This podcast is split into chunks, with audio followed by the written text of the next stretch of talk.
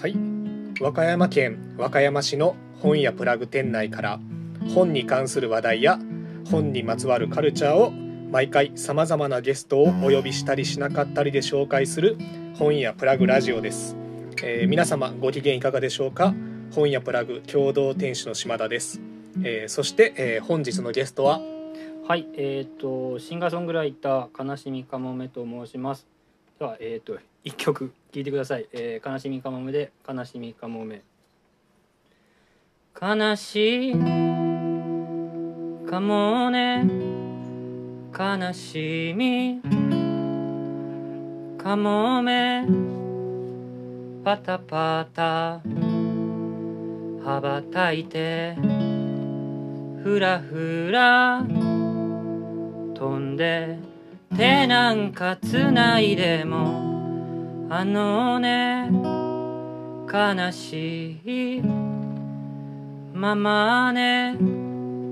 ピカピカ輝く灯台星空今さら見上げてもあのね悲しみかもめどこまで飛びますかどこまでも行きますかああ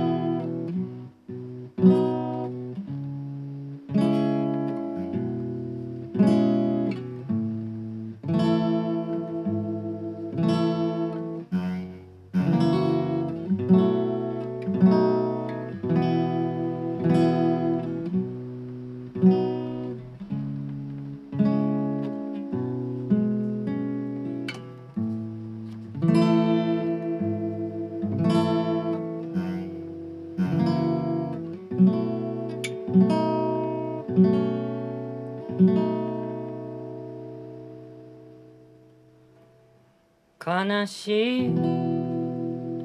かもね悲しみかもめパタパタ羽ばたいてふらふら飛んで手なんかつないでもあのね悲しいままでピカピカ輝く灯台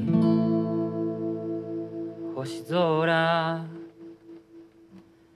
今さら見上げても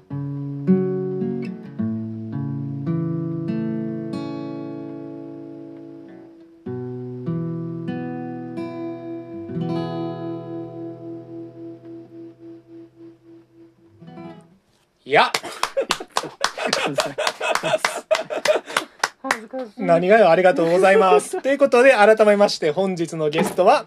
えー悲しみかもめさん、はい1984年和歌山出身の、えーシンガーソングライターで現在は大阪のライブハウスを中心に活動していらっしゃいます、えーそして好きなアイドルは乃木坂46はい、えー、悲しみかもめです。イェイよろしくお願いします。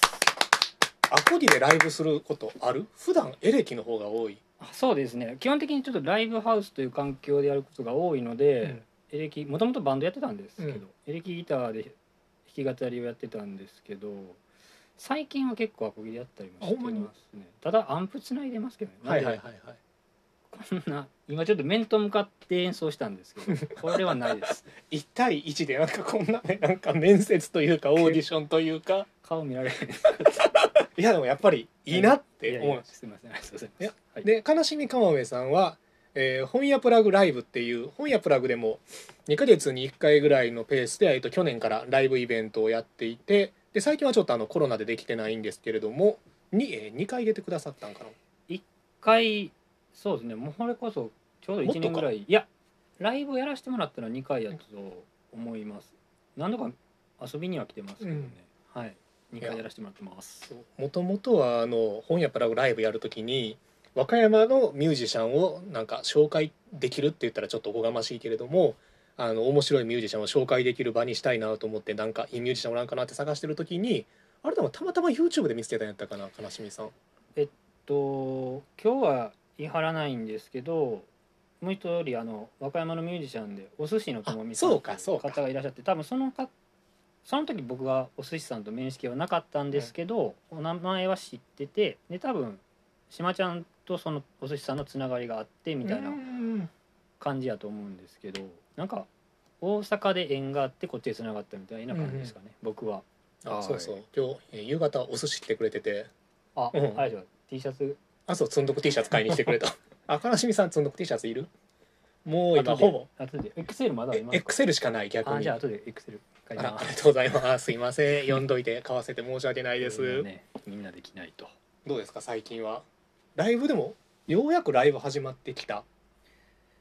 そうですねやっぱり一時期のことを思ったら今月もまた何本か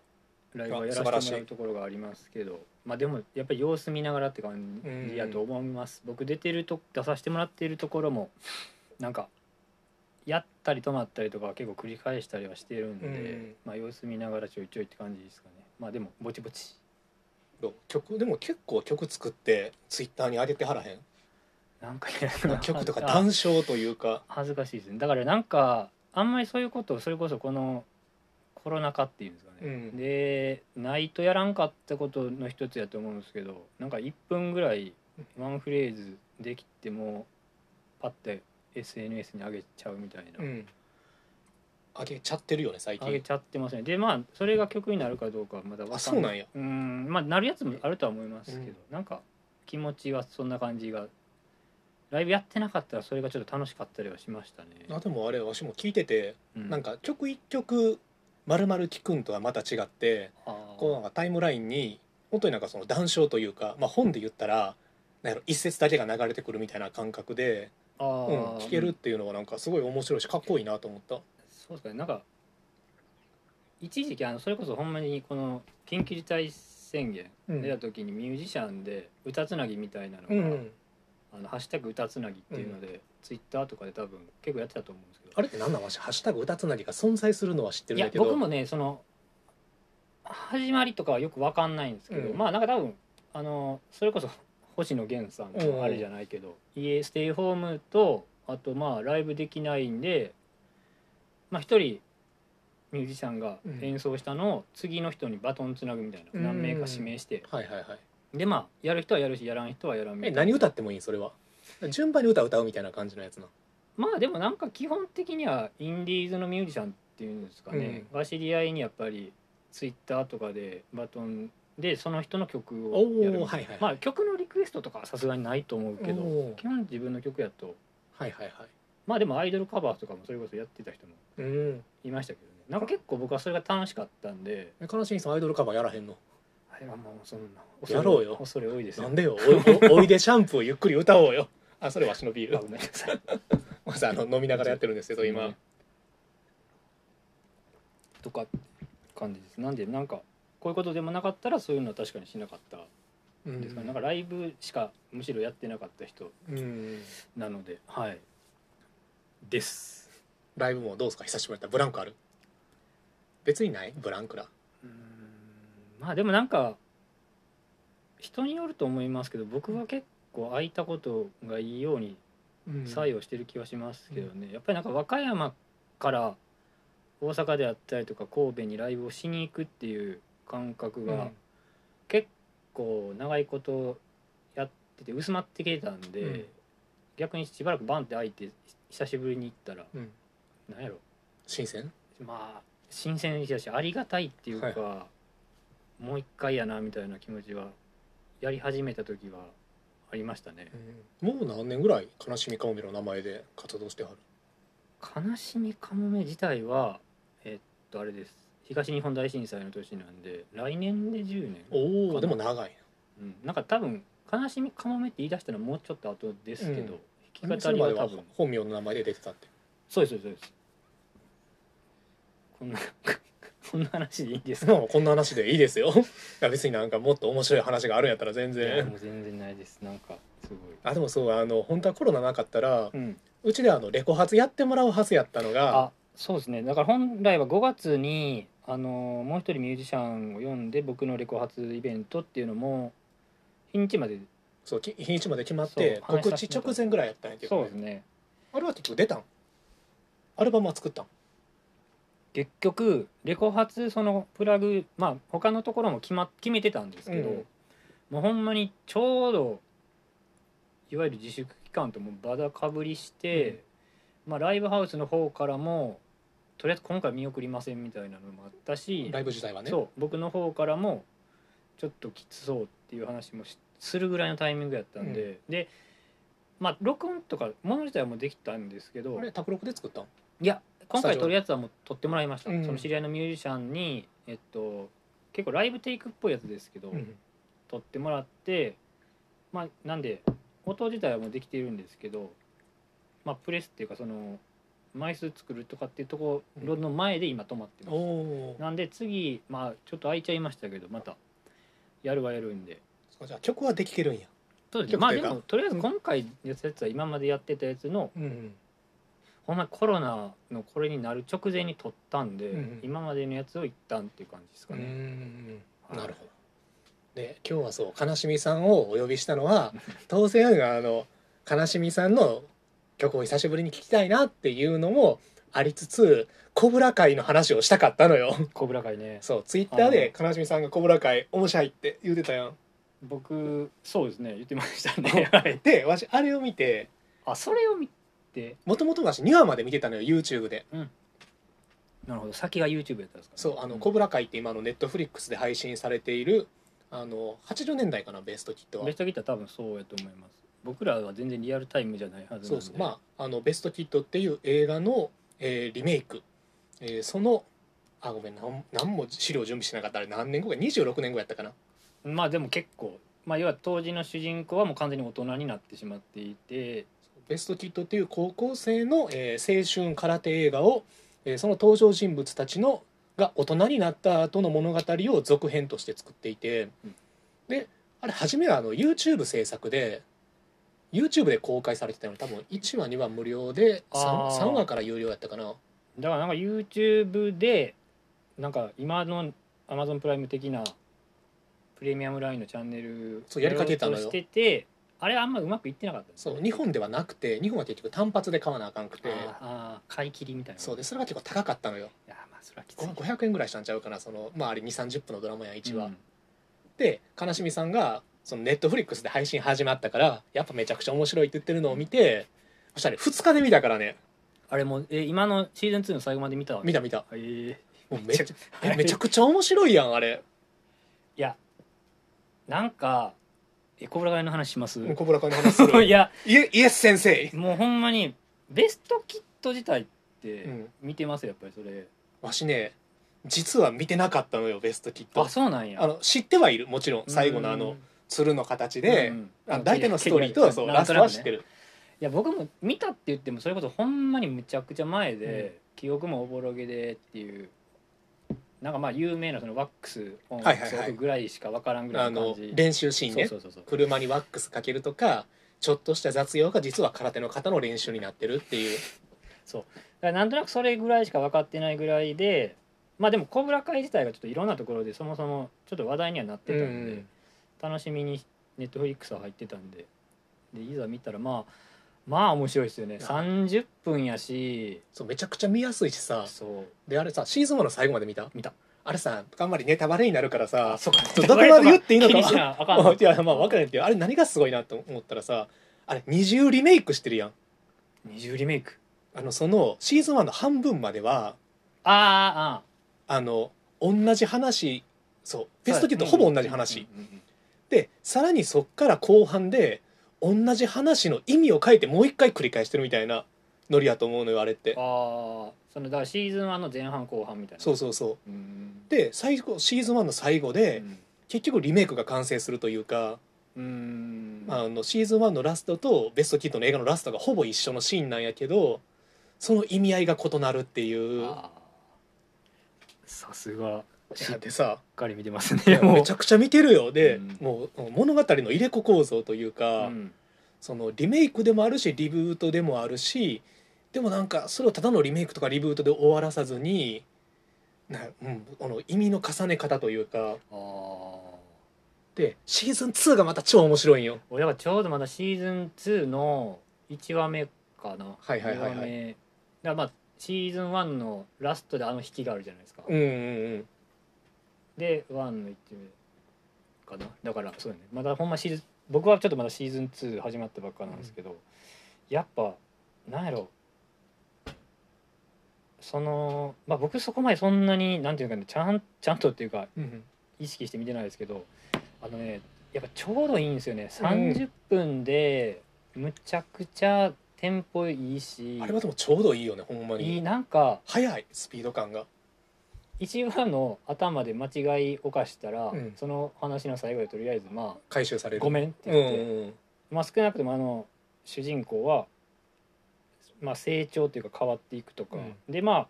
今回の子供たちの世代っていうんですかねそのベストキッドの方の子たちは、まあどんどん過ちを犯していくじゃないですか、うんとりあえずシーズン1だとベストキッド、えーベストキッドの子たちあの小小倉倉会会の小倉会の子たちです、はいはいはいだから、うんえっと、子供たちうんうんあベストキッドの主人公の子供たちそううんどんどんどんどん、まあ、ダメになるっていうんじゃないですけどまあティーネイジャーの過ちをこう犯していくじゃなまいあですうか。んなんかまあ歯がゆくもあるけどすぐ解決するし、うんですぐ次の問題起こっていくし、で大人は大人でみたいなのがポンポンポンポうンん起こっていってくれるんで、いやでもなんさやろ悲しみさ薬剤が好きやろいや俺薬 剤あ違う違う別に好き薬や剤ろがもうそれこそほんまにその島ちゃんの勧めであれですよ仁義のほんまに一番美味しいとこだけとりあえず食ってるぐらい好きってまあもちろんそれは好きですいやあれねあのシーズン2はね完全に薬剤映画の世界やからえそれってあの人が帰ってきたからみたいなことあ違う違う物語の作り方があーその言ったらさ疑似親子の話やうんん疑似親子っていうのがすごいヤクザ的やしなるほどねその義理か人情かの狭間でこうでなんか親父は裏切れねえみたいなうん親父やからあっーていう義理のねああなるほどねねもうだストーリーがさ完全にさ早朝賭博の世界のよ鶴田浩二のうんあ早朝賭好きな博やつやうんそうそうそう早朝賭博大好きなんやけ どあれまんま早朝賭博やからあわこれお前鶴田浩二とあの高倉健でリメイクできるやんってめちゃくちゃ興奮したもんーそれだからあれかそれ島ちゃんツイッターでなんか言ってたやつあそうそうそうそうそうだからもうあれですよね空手やってる意味はなくなってきてないみたいなあそううん後半はもはやなんか空手じゃなくてもいいうん空手ドラマじゃなくなったなっていう気はするあの空手はもちろん出てくるけど、うん空手のカタルシスは実際シーズン1の途中からないやんもいやだってあんまり空手してないうまあそうそうそうそうそう まあ ほんまに、まあそ のなんか練習シーンとか結構あんいのよやシーズンまあ、あ2はるけどそう気づいたらみんな立派になってみたいな、まあ確かに確かにねでもあれさあのやっぱり20分30分のテンポいい感じはさうんあれやっぱ YouTube ならではなんかなっていう気ももすとるもとはそうやったんかもしれないですよねやっそぱうりそうサイズを1時間とかじゃなくて30分20分そうそうそうでもなんか小倉会の話からあれですけど、そのうん海外ドラマがもうとにかくいっぱいいっぱいあって、うん僕もそんな見てないですけど基本やっぱ1時間とか、うん長いやつやとまあもう映画ぐらいあるやつだから韓国ドララマ一話長いもんね長い韓国ドラマは特にね長い1時間20分とかあるやん、まあ見てられるやつは見てられるけど、うんやっぱでもあの30分とかって昔それこそ僕らが子供の時っていうのかなあの NHK で、はいはい、まあフルハウスとか、おおアルフとかああいう海外のドラマやってたやつの感じで見れるのもちょっと懐かしさもあってうんだし、なんかちょうどそんな感じじゃないですかあのまあそうやね雰囲気80年代90年代に取り残されたおじさん出てくるし、うんやっぱりさ80年代がさやっぱり今面白くなってるというか注目されてる気はしてて、うん今からが10年前やったらさあのレスラーって映画見たあーミッキーロークの見てないです見てないです僕見てないですよあれでもねあれはほんまに80年代が一番輝しかかしえー輝いてた大人たちがもう戻れやんっていう絶望を描いてたんやけどなるほどねそのグランジに殺されたっていうねいやハードロック最高ニルバーナクソみたいな、うんでももうそんな時代のことを言っても仕方ないから、まあね哀愁やったんやけど、うん単純にもうやっぱ80年代90年代文化っていうのがすごい再評価されてきてて、うんで全然80年代文化っていうのももう言うたらおしゃれやもんねハードロックがどうなのかは別としてだもからもうなんかそんな全然詳しいのないですけどまあ音楽にしたって今ちょっとやっぱ 90s っぽいやつ、うんまあ多分し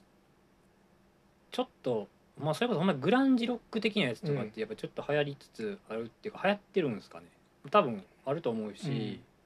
ファッションにしたってねなんまかあもうバリバリ90年代やそもうんね90年今代来てるから我々もそれは年取りますよね、 まあねまあまあ90年代って実際さわしらはまだ小学生ぐらいやったわけやん そうですね多分あのわしらが考える90年代イメージって実はあの多分0年代初頭やと思うんよ、うん、まあ、989うんうん、 012ぐらはいははやと思うんやけど、うんそうだからほんまの90年代っていうのはさなんかさちょっとおしゃれなシティ・ポップとかをさあーあの90年代っぽいイメージで語られたりするけど違うねほんまの90年代はスピードやからね J はねそうそうそうそうそう、 J マジでそう全然そんなおしゃれじゃなかったよって今聞き直しても、いやいやもちろん小室ファミリーとスピードよ90年代は、目をそらすなよってこと、ねそうそうででもあれね今聞き直したらねちょっとねスピードとかアルバム結構かっこよかったりするなんか、うん、まあちょっと わかるけどそうダサいラップが最後に入るっていう感じね、そうね確かに、懐かしい感じですよね我々からしたらそうそうただのっていう感じで2曲目お願いしますあーすげえちょっと待って今完全に油断してたそうかそうめちゃくちゃ贅沢よわしあのいや贅沢とかじゃなくちてゃんしたかった話をあの聞かしながらライブをさせるっていうこれ僕がこれ言って第1回目ですよねライブ的なやつもちろんああもうこれからほんまに次々と読んで犠牲者を出してほしい です、ね、じゃあえっとどうしようかななんかコロナコロナ禍っていうかの時に作った曲です、えっと、タイトルは決めてないんやけど「二人」っていう曲で一応ツイッターとかに載せたんで新曲新曲まあライブではちょっとやってしまったんですけど、うんじゃあやりますね、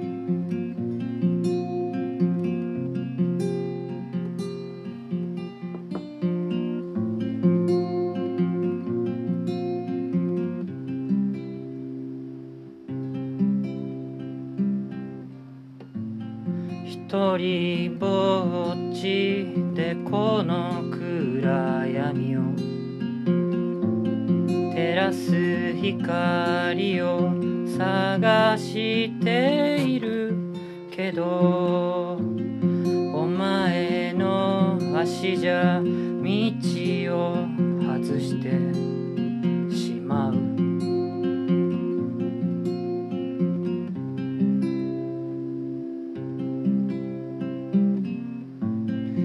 これが愛なら全部ください人がなくしたものほど欲しがるまるで獣のようだと笑わないで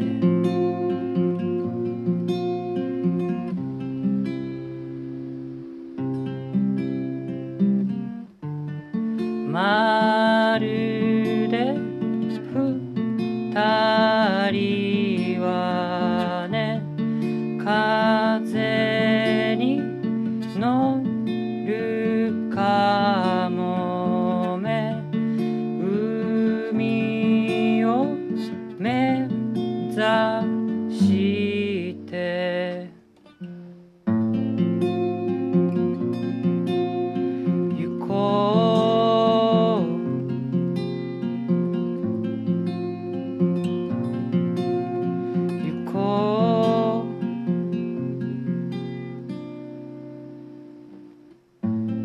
たどり着いたら気づいてください二人を照らす光もどこかへと沈んでしまう全部忘れてしまう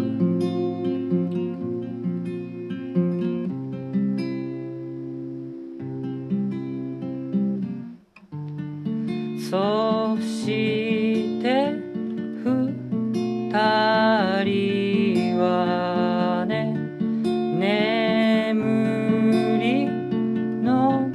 中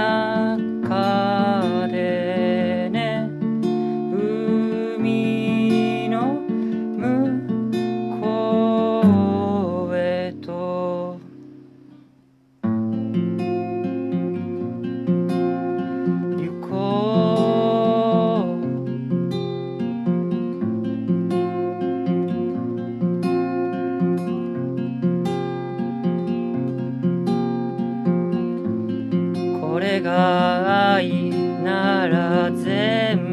部ください照らす光を探している人へとありがとうございいまや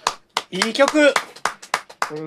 小倉会の話ばーってで編集なくこんな感じでだいぶいやいやいい曲やんメロディー超なんやろなこのエモさいやなんか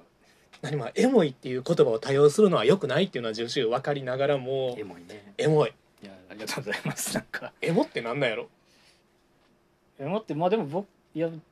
僕らからしたら単純に音楽のジャンルじゃなかったんですかあ昔はね、うん、エモいエモエモエモロックってそれこそでもあれ0年代ぐらいになんかでもそれこそ日本で言うんであればアジアンカンフンジェにアジカンが出てくる前から、うんエモエモっていう言葉はあった気がすあったあるったなんかそれで聞いてた気がする音楽をえブラッド・サースティ・ブッチャーズとかも一歩間違ったらエモとか言われてるなんかでもその中では言われて言われてた気がするよね今は絶対言われるこ、まあ、でも言われることがなくもないかまあでもな人によればって感じじゃないですか、ねうんなんか僕らなんかパンクとかハードコアパンクみたいなの聞いてる中に、正直ジャンルとか分からんかったからその中にまあエモうんあったみたいなのがあって多分僕とか高校の時とかやったらほんまイースタンとかブッチャーズはそんな感じで聞いてましたけど、うんうんエモエモって呼ばれてたもんねなんかなんかジャキジャキしたロックやけどもちょっと音に膨らみがあるみたいなバンドのことを、エモって言ってた気がするその可愛いなんかウェットな音をしてるというかああ僕なんやろななんかよく分からんままなんかギターの奏法の話ですけど、うんオクターブ奏法っていうそのエモ当時エモと呼ばれてたはいはいのによく使われてたのがあるんですけどそれ使ってたらエモロックやなっておおあそう双方でね奏法でアジカンとかまさにそううんやった感じはしたけどまあ今となってはでもそれもわかさんないしかもさ90年代後半やったらさ和歌山にまだタワーレコードがあったやんサティちゃうわサティじゃないよサティブラクリ町よえあそこタワーレコードあタワレコまあタワレコ、えブラブラクリ町のビブレの最上階が タワレコやったんよえ行ってなかったいやあれだって中学生とかじゃないいや違う違うわしはそこでだってナンバーガールの「鉄風鋭くなっての」あマジもでうマキシシングルをお母さんに誕生日に買ってもらった思い出があるから、鉄風のシングルをめそうそうそうちゃくちゃ嫌ななんかそう かあーこ高1ぐらいやと思うよあーいやいや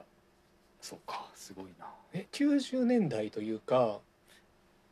まあナンバーガールはさすがに2000に入ってたんかなせやな2001年2年ぐらいかな、うんなんかいわゆる98年世代って呼ばれてうんる人たちやけど、えその頃この辺来てたブラクリ町周りとかいや今日だから小倉会ともう一個話するって言ったこのミッドナインティースって映画じゃないですけど、スケボーやってたんですよ当時僕おー高校の時とかってマジでスケボーやっててえスケボーカルチャーがあったん学校にただそれもうんカルチャーとかじゃなくほんまに3人とか仲いいやつらで集まって、うん夜うんうん集まっ自転車にスケボー乗せてうん集まってなんかちょっとやるみたいなだからなんていうそんな華やかなもんとかじゃ全然なかったですよ、うんわしもそんな感じやったあのわしもね高校の時ね一瞬スケボーやってたうんなんか何の話だったっけまあそうそうそうなんかそういうのをやっててスケボーそうミッドナインティーそうあのミッドナインティースっていうのはあの今和歌山で公開中の映画であの40歳の童貞男などに出演した、えーアメリカを代表する人気コメディアンのジョナ・ヒルの初監督作品ででミッド90年、えーミッドナインティーズ、まあ、90年代半ばかな日お本語そでらすくそうですねだね90年代半ばのアメリカの、えーストリート、えースケボーカルチャーを描きながら、えー少年が少しその、まあ、ちょっと不良の文化だよねスケート文化っていゴうのリがゴリ今回の映画に関してはそうですね,そうやねうん、でまああの初めてお酒を飲むうん初めて、えー葉っぱを吸う、初めて親に反抗する、えー子供だけで車に乗って、うんあの女の子とのパーティーに行くとか、でまあそういうので、えー幼かった少年があのその先輩の、まあ、不良たちのコミュニティの中でちょっと成長していくという、まあでもあっさりした青春映画としてすごい良かったよねなんか終わり方もっていうかやっぱり短かったしすごいスパッて終わったんで上映時間これ80何分やったかな90分そうないねよね100分ないぐらいやったと思うんですけど、すごい良かったっすねだからわしこれなんかすごい変な刺さり方した言ってましたね、うんでちょっとかじった感じでやってたのもあるしそうそうそうそうこそっちに行ききることもなかったしみでたいもなことですそうよね懐かしさはすごいやったあのそうのん90年代半ばのスケボーをやってる頃あのちょっとあの悪そうなストリート系のファッションっていうのが、0年代和歌山で流行ったうファんッションやと思ういあそれれは覚えてるしうん真っ只中って言ったらあれやけどまあだからそれこそこの辺来てたって今この本屋プラグのあうんるブラクリ町、うん和歌山市内で言ったら一応ここ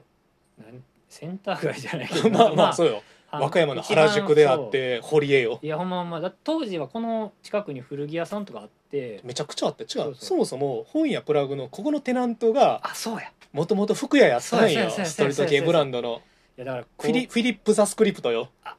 そういやもうそ うやいやすげえフラッシュバックしてきただから高校の時にバイトしたお金とかでわからんなりにそういうのをやっぱ買いにはここには来てましたよこだからのめちゃくちゃ買ったよね言ったらさ今より高い服着てたもん全然全然来そてうたパーカー1枚でなんか1万とかさロゴ入っただけのさ全然スウェット1万とか全然出してたあのあの当時の和歌山の高校生めちゃくちゃ服に金使ってたよねいやもういや変な金もらってたん回ってた よあ変な金回ってたというかさまあでもあれあの和歌山の服屋さんとかで話してもやっぱりそのほんまに2000年前後ぐらいは衣装やったらしくてこの辺のとかそうそうそうあのあー携帯のストラップだけで1日の売り上げ立つぐらいにそのチャミスチャミスだったかなあのアウトドアブランドあーあペンギンそうペンギンのやつ、うんうんあれのストラップだけで1日何万も売れるみたいなその景気良かったんですねてか若いやつがそういうふうにその金バイトして服買うっていうああまあでも確かにそうやったんかもしれへんですねなんかこっからで言うんやったら大阪に出るよりもとりあえずこの辺に来たらそういうことができるっていうそうそうそうでやから大阪のブランドが結構進出してきてたし、あそうああそっかなんか思い出してきたうな、 あん、さあのステューシーの正規店もあったしーいや思い出してきました思い出してきまでしサタンアルバイトよたあったサタンアルバイトもあったしあのそれこそシュプリームもあったんよ和歌山にえー、エセ機能正規のあのセレクトショップで正規のものを入れてるという意味やけどあー期間店じゃなあ取り扱いのあくてるやつそうそうそうあのサイラスマリアと か、ああいやそうそれがちょっと覚えありますね、ういん、もうすぐすぐそこやでうちのやちょっとなんか変な刺さり方する話完全にそれがで実際めちゃくちゃスケートボードカルチャーっていうかまあファッションが中心やったと思うけどそうですねでここでも実際さ多分あのあのうちの店の前の服屋さんやった時に、あのミックステープとか売ってたもんあでもなんとなくそれ覚えがやっぱありますねなんか、ちょうどいわゆる日本のヒップホップがまた盛り上がりだしたりとかさっきのパンクとかじゃないけど、うんなんかいろんなものがバーって出てきてスケボーの文化もあったしパンクとか、うんヒップホップもねやっぱ僕の印象やったけどやっぱりちょっと悪い人のそうやねカ当ル時チャはねーっていう全のがや然っぱりあって、そういうのがなんかミックステープとか、うんそうなんか服屋にちょっとテープとか CD 置いてるみたいなあったよねあったあったあったあったでもさそこのカルチャーにはわし馴染みやんかったいのやよ俺も当時それはあるなぐらいです うよんそうおとなしい子やったからくるりとか聞いてたしそうだからくるりとまあちょっとくるりの話はまたあれやけど長なるかもらうちょっとあれやけどまあなんか当時だから僕はスケボーやってて、うんでもそんななんていうかね悪とかじゃなかったけど、うんほんまに女なな3人ぐらいで集まって延々やり続けるみたいなうんのやってたんで、今回のこのミッドナインティースっていうのはもう単純にスあのスケボーというスポーツ映画としてちょっと刺さったいい部意味で分もあるし、まあ、さっきの話じゃないですけどねこの主人公の男の子のうん最後なんかある種ネタバレしたらいかんよそう最後行き着くところがあって、そこへなんかやっぱりさーってこう話が単純にやっぱりストレートに進んでいくのが気持ちいいし、結構最後ってどう取るか人によるっぽくないですかねって思っててあの話のはいはいはい終わり方として。なんかあの終わり方の意味するものの捉え方も違うもうや多ろう分し全然違うと思うしそれがすごいすがすがしくて僕はすごい良かったんですよね、うんうんなんか青春って言ったらすごいあれですけどな結構なんかさベタな話やけど演出があっさりしてるかあらー、そううん、あんまりそのなんやろコテコテやけどなんかなんかむむ胸になんかああとかないよねそうなんか胸焼けがないくどさはないくどさがないうんなんかやっぱりうまいんですかねジョナヒルってこんなことできるんですね、いやすごいなと思った、ねその映像も凝ってるしさちょっとなんか90年代のちょっとなんかホームビデオ風じゃないけども、ありますねその全体的な映像としてうもん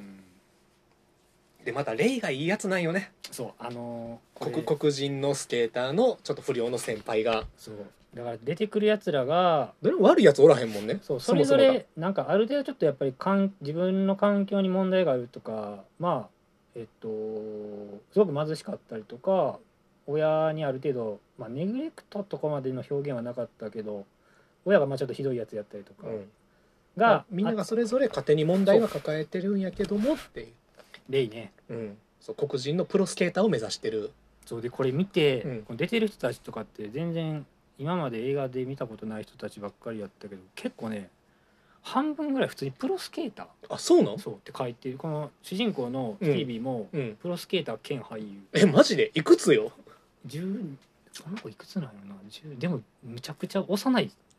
パッと見だって小学生やんかもう全然全え然てか物語上の設定何歳やったのかはちょっとよくわからんかってさで123やなんか明言はされてなかった気がするけども多分そう123歳ぐらいの小学校から中学校に上がるぐらいよね、そうそうそうで中学校入って一気になんか不良の仲間入りするみたいな感じやんいやあのあれがいいんですよその不良のそれこそほんまにうんショップのドア開けて、うん不良のもん叩くじゃないけうんど、うん お前いつからそこ勝手におんねんみたいなはいはい感はじいのでなんかおもろいこと一発でとりあえず仲間内に入れてもらえるみたいそうなんかあれもさ変な刺さりいや方してだからさあれできやんかっそうたし出来合う方なんそようそうそうそうそうその無邪気な子が不良とか違う世界に入ったわら無邪気さゆえにその何も考えてない無邪気さゆえに、評価されてチヤホヤされるっていう展開がうんうんそのわしらはそれができやんかったよそう考ねえすぎるから僕らからしたらそういうちょっと眩しいものにも見える部分もあるしあの無邪気さなんかちょっとだかだかららちそょっのと無邪気さをさ見つめてる子おるやん普通の子あの子ねだからちょっとすぐ兄貴マウント取りに来たがった子ねルーベンかな、あそうルーベンうん、このルーベンの気持ちの方ががわかる後半でまたねうんうんそう僕そうだから出てくる子がやっぱりいろいろそれぞれの思惑も視線もあってよかったですね僕このね名前言っていいんかな、ファックシット って超かっこいい やんフファックァックシシッットトむちゃくちゃ美形やうし、んだからこれね今日僕 T シャツ多分皆さん全然わかあんウないんーですけタどンクラウンのウータンクラウンの T シャツを劇中でファックシットがえマジで来てたこれデザイン違うんやけど、はいはいはいウータンクラウンの T シャツ着てて、うんい俺持ってると思って今日着てきたやファックシット超かっこよかったよステューシー欲しいと思ったもんそういや久しぶりにファクシットがやっぱりまあすごい軽いやつでうね、んでちょっとやっぱりどんどん破滅的に劇中ではなっていってファックシットはメキシコ系移民やったかな確そのか子も多分そうだねなんかメキシコ系移民のあのちょっとあの軽い不良、あうんの自分の将来が分からなくなってこうすごい今を刹那的に生きることを選んでしまったそうやねなんか楽しいことだけをとにかく選ぶっていうなんか家庭はまあ恵まれてるとは言ってたけど、うん親が厳しいんかどうかは分からへんけどまあ遊び人やったしまあベビーフェイスでおしゃれで割るっていうおしゃでプレイれでボかーイっこよくてっていうあれですよね、うんでずっとカメラ回してるこのフォースグレードってやつがあ物語の中であのその登場人物が将来映画監督になりたくて常に物語の中でそうそうそうそう手持ちカメラを持ってるっていうまあパッと見この人がジョナヒルなんかなって思いつつもなんかこれを読んでる感じだとそんなこともないみたいですねやっぱありそう監督の辞典映画としてその監督を誰あの役の誰かに投影してるかっていうとうん、なんか、まあ、一応インタビューでは、うんそうではないんだっていうようなこと言ってるけどあくまでもその自分の時代の映画を撮っただけって時点ではないってそいううですねいやまあでもやっぱり出てくるやつ全員いいし音楽どうやった音楽はねまあもちろん向こうなんで、うドンズバその時聴いた音楽とかじゃ全然ないけど、うん結構序盤でピクシーズがかかるんですよはいはいはいはいまあピクシーズは映画でよく使われてますけど、うん今回もまたすごいそれがバーってよかったしピクシーズ好きなのまあ僕はだってどっちかというとギターロック好きですからあーそうかそうかオルタナティブっていうものがピクシーズウェブミューティレーションのうんあのちょっと違うバージョンというか、うんまあ、めっちゃ遅いバージョンみたいなやつはいはいはいはいなんですけど、それかかってきてよかったですいねやでも序盤ってさあの兄貴の部屋にこっそり入っていやさそう CD ラックを見るわけよこうメモ CD が並んでてさでミュージシャンの名前をメモするメやんモするね、いや懐かしいなあの感覚とは思ったうん、僕まあ妹しかおらんからすリアルであれはないけど、うんなんか感覚としてやっぱり分かりますよ友達の兄貴の部屋入ってみたいうな、んあの感覚とか、そうわしらがほんまにそれこそタワレコ行ってうん、その押されてるミュージシャンとか分かる「え何マリー・マンソン」とかさ名前覚えられへんし、ね、そうそうそうそう この難しい向こうの人の名前でそれこそうわ何これ「アット・ザ・ドライブイン」っいやてわかる超かっこいいやんとか思ったよ昔はだからバンド名言うだけで若干友達にマウント取れたからなお前知っあてるあるるみたいなあの90年代の良くないカルチャーの残りがよねそれも何の意味もないけどないよでもあれ楽しかったよねそのそうねだからそれで覚えてる名前って意外と今も覚えてる覚え覚てえたるりするしその取りにあその情報を取りに行かんかったらあかん時代そだうったかそうらそうそうそうそうそうそうそれはすごい、でもなんか一個一個の情報がある意味宝物ではあったしうん、でそれをゲットしたから誰かに見せびらかしたいっていうそうですねだからそれをまあ共有っていう綺麗なもんじゃないですねほんまにただ自慢したいっていうでも自慢しいたいっていうのは決して悪いことではない気がそこまでマウンティングという意識もないかやった当し時なんか全然ない全然ない、ねほんまにとりあえずやばいもう俺は仕入れてきたからお前らにもちょっと見せたのかみたいなさ感じやんそうなんかそんな感じかななんか結構今回この映画はそれもあった気がするなうん兄貴の部屋からだから当時和歌山も元気やったんやなと改めて思ってささっきの話はちょっとなんかフラッシュバックしてうんなんかないやそうやったなって思いましたようんえでもあの当時さ言うたらわしらの周りってほんまにファッションスケーターとかさ、うんでちょっとスケボー、まあ、友達と一緒に始めるとか、うんそれこそ悲しみさんみたいな感じで始めたやつ多かったけど、うんゴリゴリの不良スケーターっておったんかな和歌山にいやわっかまあほんまに僕らほん僕らはほんまにちっちゃいとこで集まってやってるだけやけど、うんまあなんかちょいちょい聞いたらある程度チーム組んでやってるような人らおったっぽいけど、うんでもそれがそんな悪いやつらやったんでみたいな話は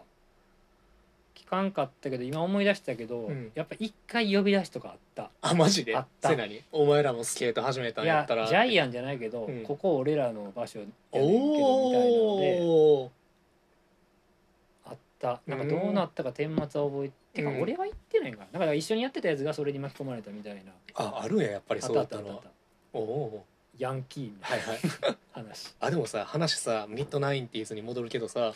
あのこいつらいいやつやなと思ったのがさ、うまんあ、主人公は不良の仲間入りするけどさ、とにかく面倒見がいいやんでいや抜群にね、言うたらさ高校生の不良がうさん、小学生ぐらいとか中学生の相手を全然するわけやしさうん、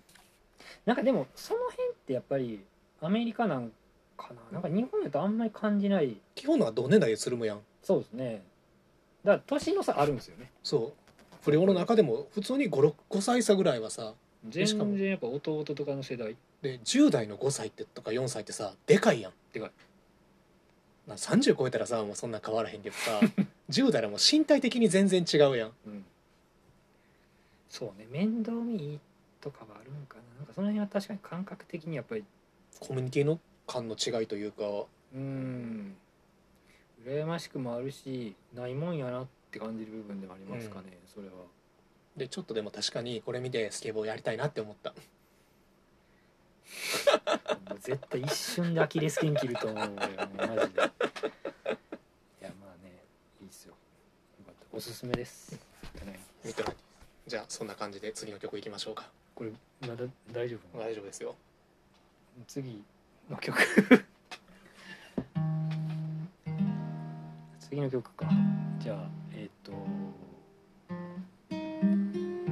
やばいやんほんまにヤングあやあ やん違う違うあミッドナのインティーズほんまにただの普段飲んでるだけの感じになってきたなと思ってさ完全に俺友達に家来て歌ってる感じ、あでもあのヤングすごい好きな曲ですじゃあ「ヤング」という曲を。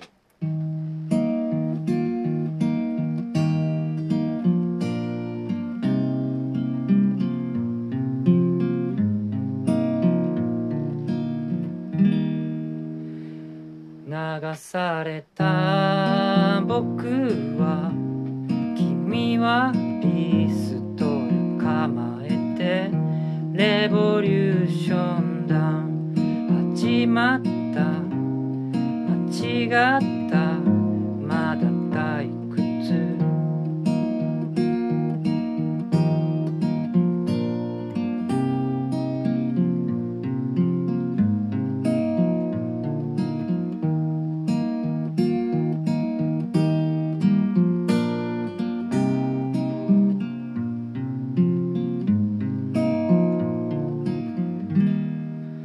放たれた銃弾が10代の心めがけて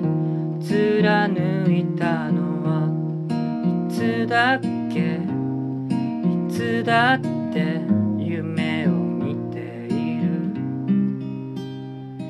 恋に恋せよ乙女ほらまた嘘をついてる四畳半で紡がれてた歌はもう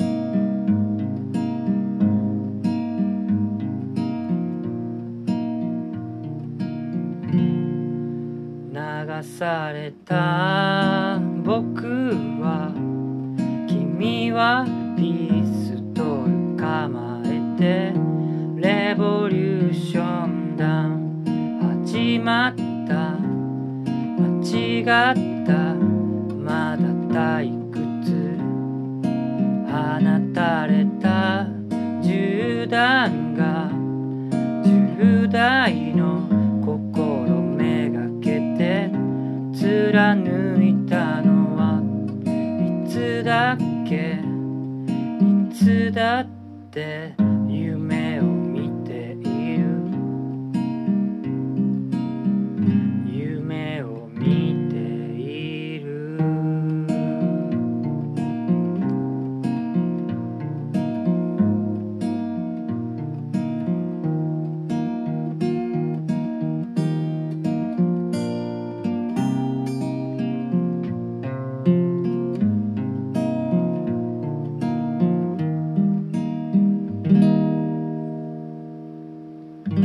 いやありがとうございますーいやヤングは名曲よねヤングをねカバーしてくれるおアイドルを募集してますいや間違いなく よいやこれはほんまにアイドルが歌ったらいいのになっていうのは私は常々思ってるいやもうありがとうございますまあそっかいつでもどうぞいや私常々悲しみさんの曲は実はアイドル向きなんじゃないかなっていうのは、まあ、前から言ってるけど でもなんか歌謡曲とかやっぱり好きやったんでしょうね、うんなんかその感じが出てるんかもしれないですねなんかちょうどいいエモさと、まあ、メロディーラインが美しいっていうのも当然あるしありがとうございますで今の歌詞がめちゃくちゃいいやんヤングは、うーんそうねなんか歌詞の話はあんまり何もできないんですけど、うんヤングとかって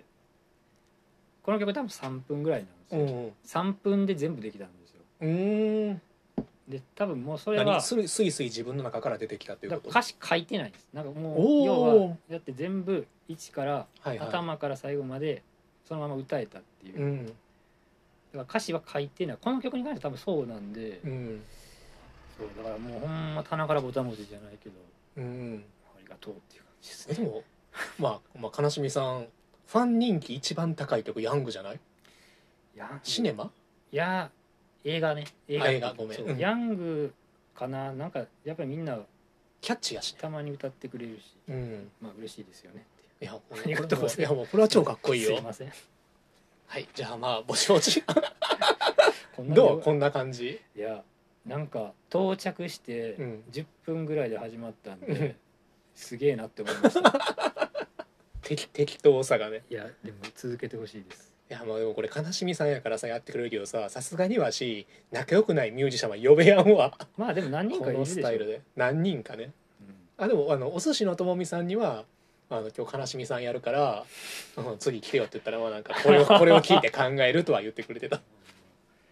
聞くの怖いないやでも、まあ、悲しみさんあのこの間もあの和歌山のライブハウスのクラブゲートの山野さんとも話してたんやけどああそそう和歌山でやっぱり悲しみさんライブさせようぜっていうさうなかなかね、タイミングとねはい、またそれははいぜひぜひやりますじゃああと告告知を告知をあ 告知あるんじゃないありますえっと今やった「ヤング」っていう曲を、えっと、本来その出すはずだった音源に入ってるんですけども、えっと、それを、えっと、僕がいつもやっぱお世話になっているライブハウスが今すごくやっぱり大変な状況なので結構いろんなところで、あの支援プロジェクトっていうんですかねがあると思うんですけどその一環で、えっとまたちょっと後で僕の悲しみかもめ」でツイッターとかで検索していただいたらあのリンクをつぶやいとくんで「ライブハウスちゃん」っていうプロジェクトがあってライブハウスちゃん、ちゃんあれちゃん多は分ライブハウスちゃんあの CHAN えーチャンネルそうのうん CHAN でそこであのバンドキャンプって音源を要は有料でとか無はい料はいでダウンロードできるところで、そういうプロジェクトで、えっと、いくつかのライブハウスを支援するためのプロジェクトがあってそこにまあ要はお世話になっているミュージシャンがうんいろんな音源を、まあ、寄付じゃないですけど、うんえっと、アップしててでそれダウンロードしてもらったらその分の金額が要ははいはいライブハウスに、えっと、還元されるっていだからう。気になるインディーズミュージシャンの楽曲をそこからダウンロードして買うとそのお金がライブハウスに均等に行くようになってそうるとでいすうでその子に僕が「えっと、ヤング」っていう今の曲をうん1曲提供してて、で梅田大阪梅田ハードレインっていうライブハウスとか、えっと、大阪の倉庫はファクトリーとかあと多分京都のライブハウスもそこにプロジェクトで加わってるんですけど、えっとまあ、ぜひなんか気になるミュージシャンがいれば聞くだけはただやと思いますし、うん何かちょっとポチッとしてもらったらそういうところの力になりますので、もしよかったらよろしくお願いしますっていうのとあと結構先ですけど、うんその延期になってたレコ発の、えっと、一環でちょっとプラグじゃないんですけどえ違うんかいそのさっきの、えっと、梅田ハードレインっていうずっとお世話になってる大阪のライブハウスで一応11月の27っていう日にちで、まあ正直状況が状況なんで言う客ちゃうお客さんを入れてやるかどうかはちょっと分かんないんですけど、配信限定か限定でお客さん入れてやるか両方かとかちょっとまだ分からないんですけど11月27に一応そのレコ発ワンマンっていうのをやるっていうのだけは決まりまおししたかもワンマンやんそう何分分かわからんならんまあ1時間半 お全すごいもう全部出すしかないですよね分分からんけどまあでも一応それだけ決まったんで、えっと、そのハードレインでライブハウスを支援するっていうののライブハウスキャンペーンがありますし、僕のワンマンもまああるんでもし何か引っかかるものがあれば気にしていただければと思いますでまあプラグでもまたやらせてもらえやたっらてよはい、また延期になったやつありますからねでまあ普段のライブ情報は悲しみかもめさんのツイッターをま見たてちょるくちょとくやってますし和歌山もきっとそのうちやらせてもらえると思いますので、ねはいよろしくお願い しますはい、えーということで本日のゲストは和歌山出身のシンガーソングライター悲しみかもめさんでしたどうもありがとうございますありがとうございましたえー面白かったねいや、すげえなあ